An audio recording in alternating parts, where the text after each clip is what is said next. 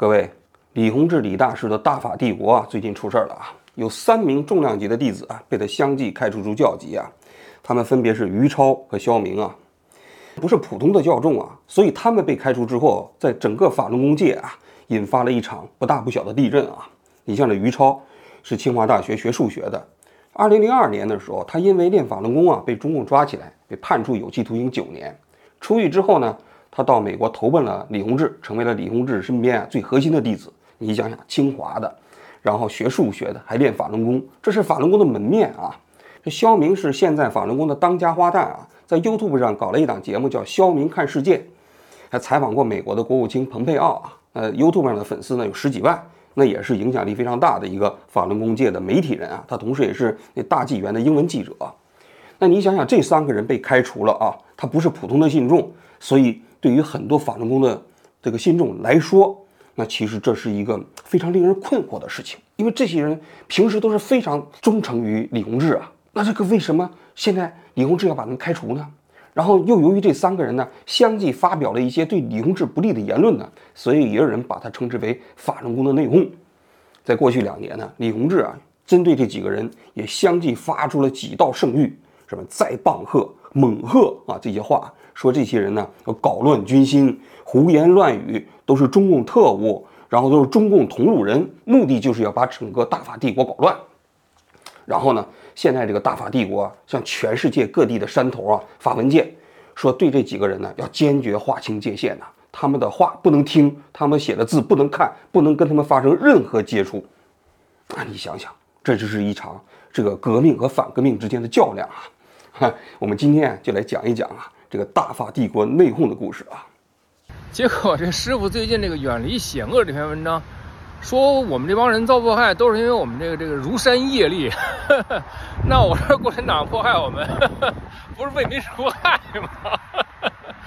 共产党纯粹是为民除害啊！我说，我就说这个师傅，你现在为了笼住人，为了掩盖你在这个。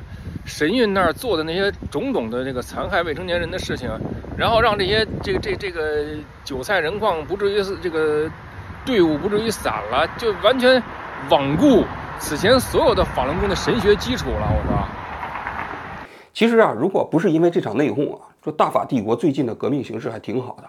你想这疫情几年啊，对全世界各个国家影响都很大，但对法轮功来说啊，人家是革命形势越来越好啊。这疫情刚开始的时候。已经七十岁的李洪志啊，人家自己亲自感染新冠啊，然后呢没事儿。你想想，新冠病毒对普通人来说，那肯定是威胁非常大啊，又是隔离又是打疫苗的。但是李洪志人家是大师啊，人家是创世祖啊，这人间的病毒对他来说都没有丝毫作用，冥想一下，呜，病毒就没有了，对吧？所以人家亲自感染病毒，然后呢来拯救人类社会，然后再一发功，中国一下就死了四亿人呐。那你想想，这整个。班师回朝啊，到中国成立一个大法帝国，可可以说是指日可待啊。另外一个方面呢，就是法轮功啊，最近几年呢，媒体方面发展非常快啊，大纪元的新唐人呢，在美国的影响啊，都已经扩散出来的华人圈。那上一次的美国大选，大家都知道，这个法轮功的媒体啊，就天天造谣、兴风作浪、支持川普，引起了美国媒体的注意啊。因为过去美国人也没人关心这些华人媒体，突然发现，哎，竟然有一个影响力这么大的华人媒体天天造谣啊！然后呢，有《纽约时报》《华尔街日报》的调查显示啊，就整个法轮功的这个媒体集团还非常赚钱，每年大概能赚一个多亿美金呢。那你想想，这大法帝国的革命事业，那是不是蒸蒸日上啊？就在这个时候，出现了三个叛徒走资派，这实际上对整个大法帝国来说啊，确确实实啊。革命事业构成了重大威胁啊！这事情的来龙去脉到底是怎么回事呢？就要从于超开始说起啊。我们知道啊，这于超从中国监狱出来之后，不是到美国投奔了李洪志吗？一开始他是鞍前马后啊，跟李洪志关系非常密切。但是在二零二零年的八月份的时候，他突然写了一篇文章，《满口神佛下的道德虚无》。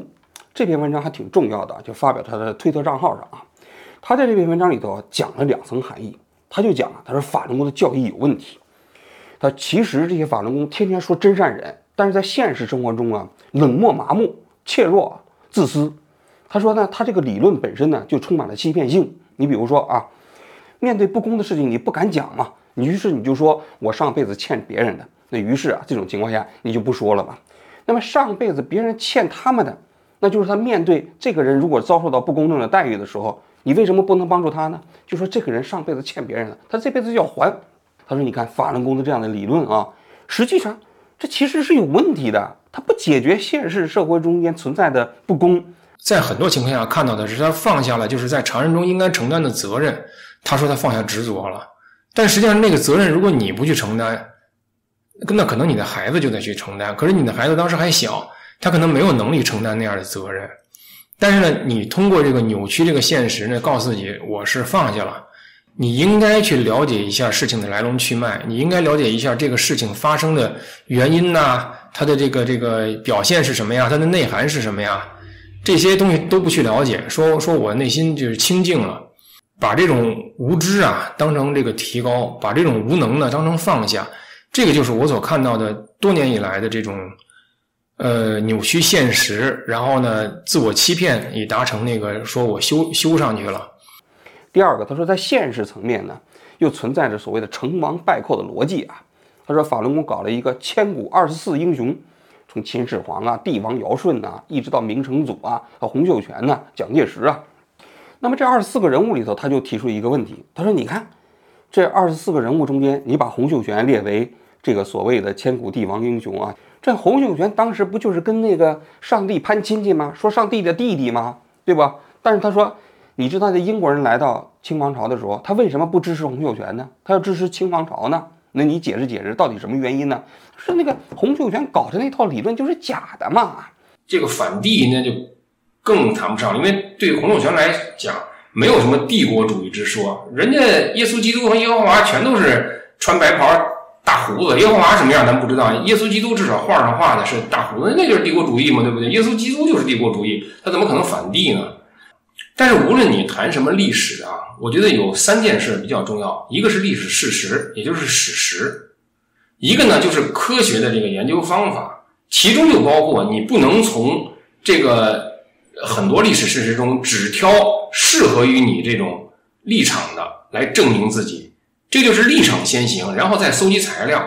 他还说了，二零一三年到二零一九年，你法轮功，你天天支持习近平。说这个习近平的父亲习仲勋，妻子这个彭丽媛呢，他们都练法轮功。呃，习和李呢，李克强，呃，他们对法轮功还是有一定好感的。然后呢，这个仅仅是由于环境所迫呀，呃，他们不能为法轮功做些什么。那么，意思是在未来我们还是有机会的吧？那么传播留言的人呢，也是面带喜色。而且呢，就是带着神秘吧，就是我知道你不知道，所以啊，他是整个这篇文章是直指法轮功的教义。由于于超啊是一个比较核心的弟子，所以他这篇文章出来之后，立刻在整个法轮功界引起了震动啊。而在此前一个月啊，实际上双方的矛盾就已经有了端倪了，就是李洪志发了一篇，他们叫经文呐，是吧？就叫再棒喝，因为李洪志上一次棒喝的时候啊，已经是七八年前的事儿了。这一次专门说再棒课的时候，就不点名的批评了于超。实际上，这个再棒课就是专门批评于超的，说有些人呢号称是我的弟子，但是呢句句乱用他的这个经文呢，说拉帮结伙啊等等啊，其实就是在批评于超。所以就等于说是李洪志发了这个再棒课之后一个月，于超呢开始反水的，开始直指法轮功的教义啊。那么于超为什么要对这个？李洪志李大师也包括法轮功的教义开火呢。这民间传言主要有这么两个理由啊。第一个理由呢，就是说，呃，他觉得呃法轮功界啊对他不是特别的公平。法轮功大家都知道，前几年拍了一部电影啊，叫做叫《沉默的呼声》。这部电影呢，就是以清华大学三个人的原型啊，讲述了两对这个练法轮功的年轻人啊，由于受到中共的迫害，又是酷刑，又是关押，又是性侵啊。啊，遭受了呃人间的惨剧啊！但是这些人呢，由于练了法轮功，是吧？那个身上的那种精神力量鼓舞着，他们呢就帮助了一个美国的记者叫丹尼斯，然后他逃离了中国。然后这丹尼斯到了美国之后呢，就把他在中国见到了中共迫害法轮功的这种现状啊披露了出去，他得了普利策奖。这部电影的导演呢叫李云祥，啊，据这个于超讲啊，当时拍这部电影之前，这李云祥到美国找了他啊。找到他之后呢，就跟他聊了三天，就把整个于超的个人经历都讲了出来啊，因为于超就是清华大学的嘛。然后讲完之后呢，这李云祥就给了他一份合同。那个合同内容呢，说什么呢？就是说，我要把这我自己人生故事的讲述权呐，在全宇宙交给他，而他只给我一美元。当时我对这个合同并不满意，我说呢，就是说，你这个电影你会得到名，你会得到利，我说我也要分一些。我我觉得我我这个要求很很那个，我我不我不以我自己的要求为羞耻，我认为我的要求是我想我想要的。结果这个电影拍出来之后啊，里头讲了说，依照三个原型，这三个原型人在片尾还致谢了，其中还有一个是清华大学的，叫王伟宇吧，这于超也认识啊。当然，王伟宇后来也被法轮功清算了啊。那于超就非常奇怪啊，他说：“那既然当时你都是找到我了，要跟我签合同，虽然合同没签，但是故事就是我的呀，你为什么在片尾还不能致谢一下呢？”他就问这李云祥。结果李云祥也不客气啊，就在那个 Facebook 上就说：“我们整个这部电影跟你毫无关系。”这就把于超给惹火了，对吧？其实呢，李云祥他当时的确是有难处的。他如果是跟我这么说，他说：“我现在的确是需要别人给我推广这个片子，但是如果我提了你的名字，他们就不给我推广了。我现在我现在没有能力，但是我也需要那个那个推广。”他说：“如果跟我说说在这个事儿上，我的确是。”有做的不到的地方，有对不住你的地方，我也希望我能弥补。咱们看看能不能商量一个什么办法。假如你真的跟我这么说，我也会心软。说实在，其实我这个人心很软。但是他在脸书上公开的回答我说什么呢？说这个这个电影和你的人生故事没有关系。他是这么说的，这就做的有点过了，我觉得。第二个层面的问题呢，就是关于那个干净世界啊。这干净世界是法轮功最最近几年建的一个媒体平台，有点类似于 YouTube 啊。大家都知道，在 YouTube 上现在实际上华人的自媒体账号早期兴起的时候，都是一批法轮功为背景的这些自媒体人呢，就是文昭啊、江峰啊、李牧阳啊，还有大宇看世界啊等等啊，这些人呢都是法轮功扶持起来的。他们这些人跟法轮功的其他的平台也是遥相呼应啊。你比如像文昭啊、江峰啊，他们在大纪元网啊。都有那种导流的体系，也也就是说，整个这法轮功的媒体集团都为他们服务嘛啊，所以最近几年，这些人在 YouTube 上做的还是非常成功的啊。然后呢，这李洪志他们就发现啊，在 YouTube 上做自媒体啊，可能有问题。为什么呢？因为 YouTube 做媒体啊，它有一个原则啊，它搞来了广告之后呢，YouTube 拿百分之四十五，然后呢，你这个博主呢拿百分之五十五啊，那这不是让 YouTube 把那将近一半的钱给赚走了吗？那假如说这些法轮功的大 V，通通我们自己搞，那可以挣得更多，是吧？那可以做双份钱，double，对吧？师傅可能要进一步的，就是把这个媒体的收入啊攥在自己的手里。所以呢，大家看到出现了“干净世界”这个媒体，这个媒体是现在法轮功替代此前唐中所负责的，呃，大纪元新唐人这个媒体集团的。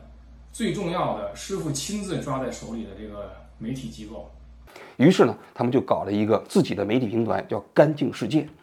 这“干净世界”搞起来之后呢，他就让整个这法轮功的自媒体大 V 啊，通通把自己的这个平台啊搬到那个“干净世界”里，希望能够把观众也都带到“干净世界”里头去啊。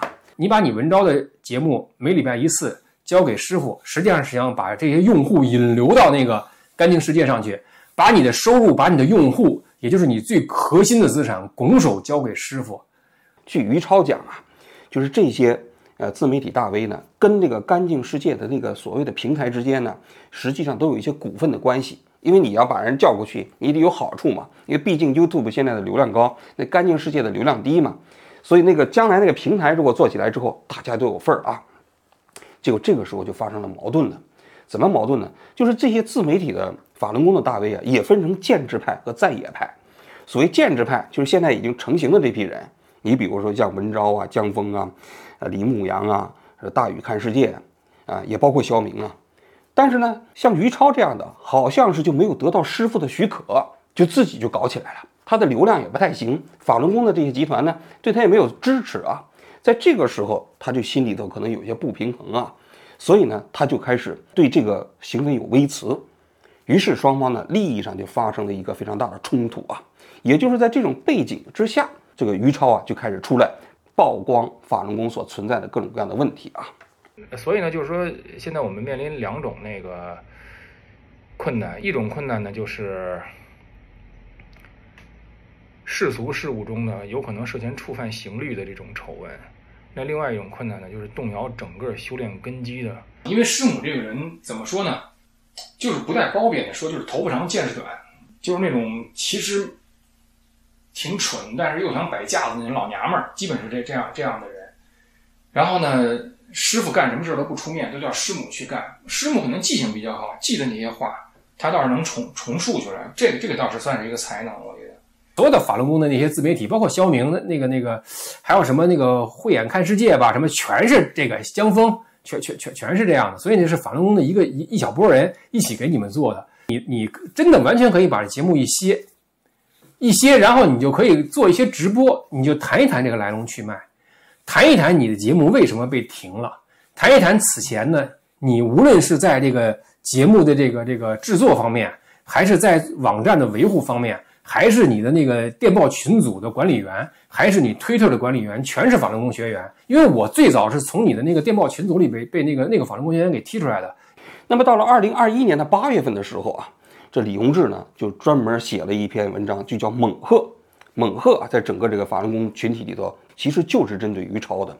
这篇猛鹤的经文里头就讲的于超啊，说搞自媒体，说有些人啊胡言乱语。啊，号召号召法轮功的群体啊，要管好自己的嘴啊！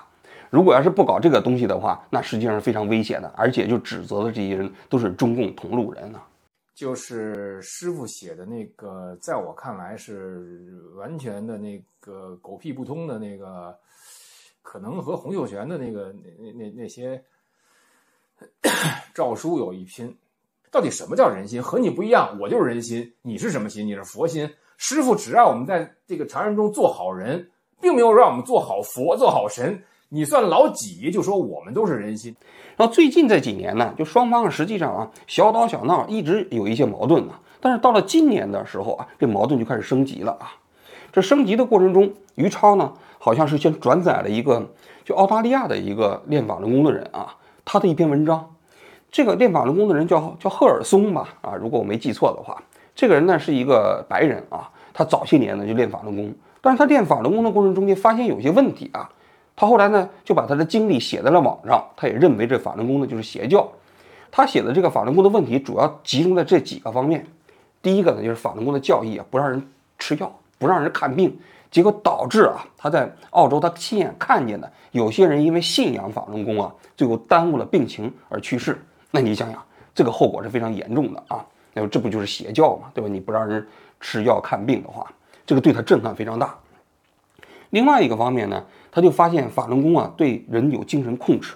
你比如说，他就讲啊，他作为法轮功的教众，那法轮功突然要求就大家把手机都换了，不是说换手机啊，是换手机号。哎，为什么要换手机号呢？他就说所有的这些手机号都被中共掌握了，中共给你发消息，让你知道一些对法轮功不利的这个消息。所以呢，就把手机号都换了，中共就不知道了。他说第一次换的时候啊，他还听了。他说第二次换的时候，他就不愿意换了。为什么呢？他说在国外啊，这个换手机号啊是一个蛮严重的事情。如果你这个手机号被换了，别人会认为你为什么要问？因为手机号很多人一用就用一辈子了嘛。嗯，所以他就没换。换了之后非常不方便。但他发现他没第二次没换手机号的时候，再跟这个法轮功群体的人联系，那人就不搭理他了。因为那些人都听李洪志李大师的号召，一夜之间就换了，他没换。他说这个实际上就是给人感觉是在进进行着某种精神控制，让信息跟其他人都隔离嘛。另外一个呢，就发生他发现李洪志号召的这个教众啊，每天四次要搞正念，这正念就类似于冥想啊，或者说是什么祷告，我也不太懂啊。每天四次，一次十五分钟，这一次十五分钟啊，这时间非常严格，是按照北京时间早上六点。中午十二点，下午六点，晚上十二点，这四次啊！你别看是李大师从中国跑出去了，人家坚持用北京时间要搞正念，要全世界的法轮功的群体都要每天四次。对他这个澳大利亚人来说，就有点麻烦在哪儿呢？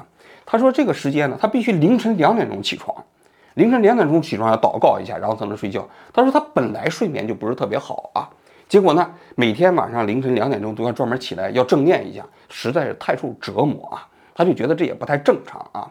所以慢慢慢慢，他呢就觉得呢，这个法轮功有问题。还有比如说，他们在呃澳大利亚办了一个媒体，就是英文版的这个法轮功的媒体。哎，李洪志说了，这个组织啊就不能给人发钱，就是不管你是记者还是编辑啊，啊投稿的都不能给钱。他说他们那个媒体一开始还是给人发了一点钱，后来都是要回去。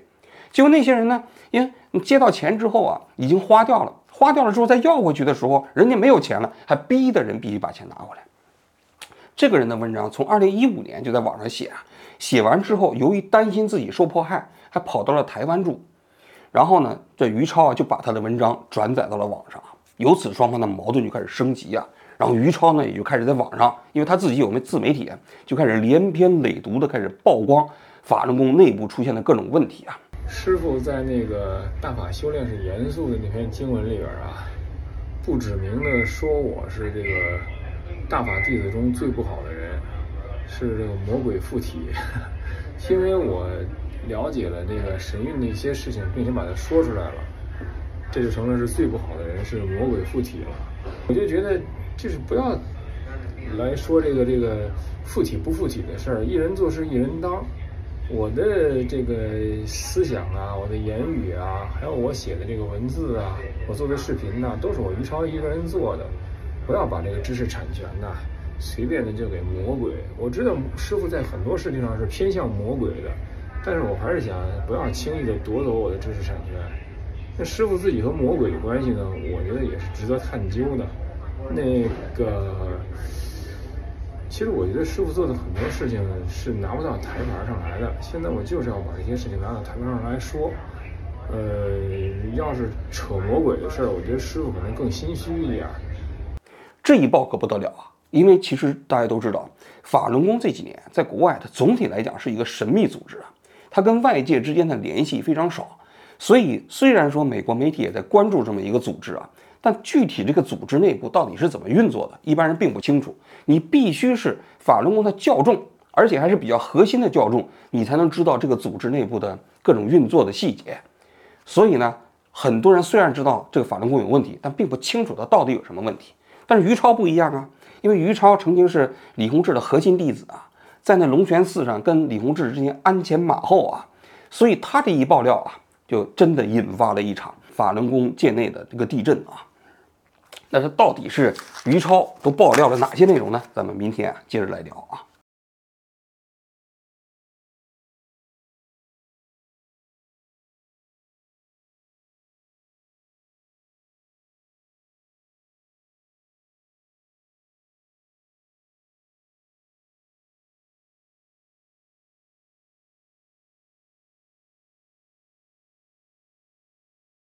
师傅写的那个，在我看来是狗屁不通的那个，可能和洪秀全的那个诏书有一拼。